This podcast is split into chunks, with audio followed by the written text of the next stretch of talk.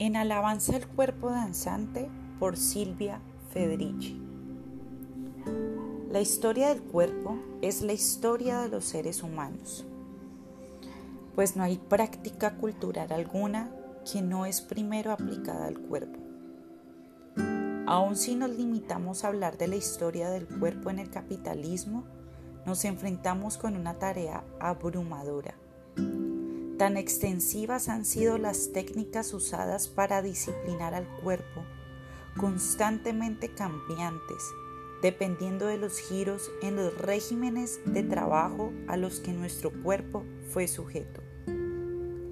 Más aún, no tenemos una historia, sino diferentes historias del cuerpo.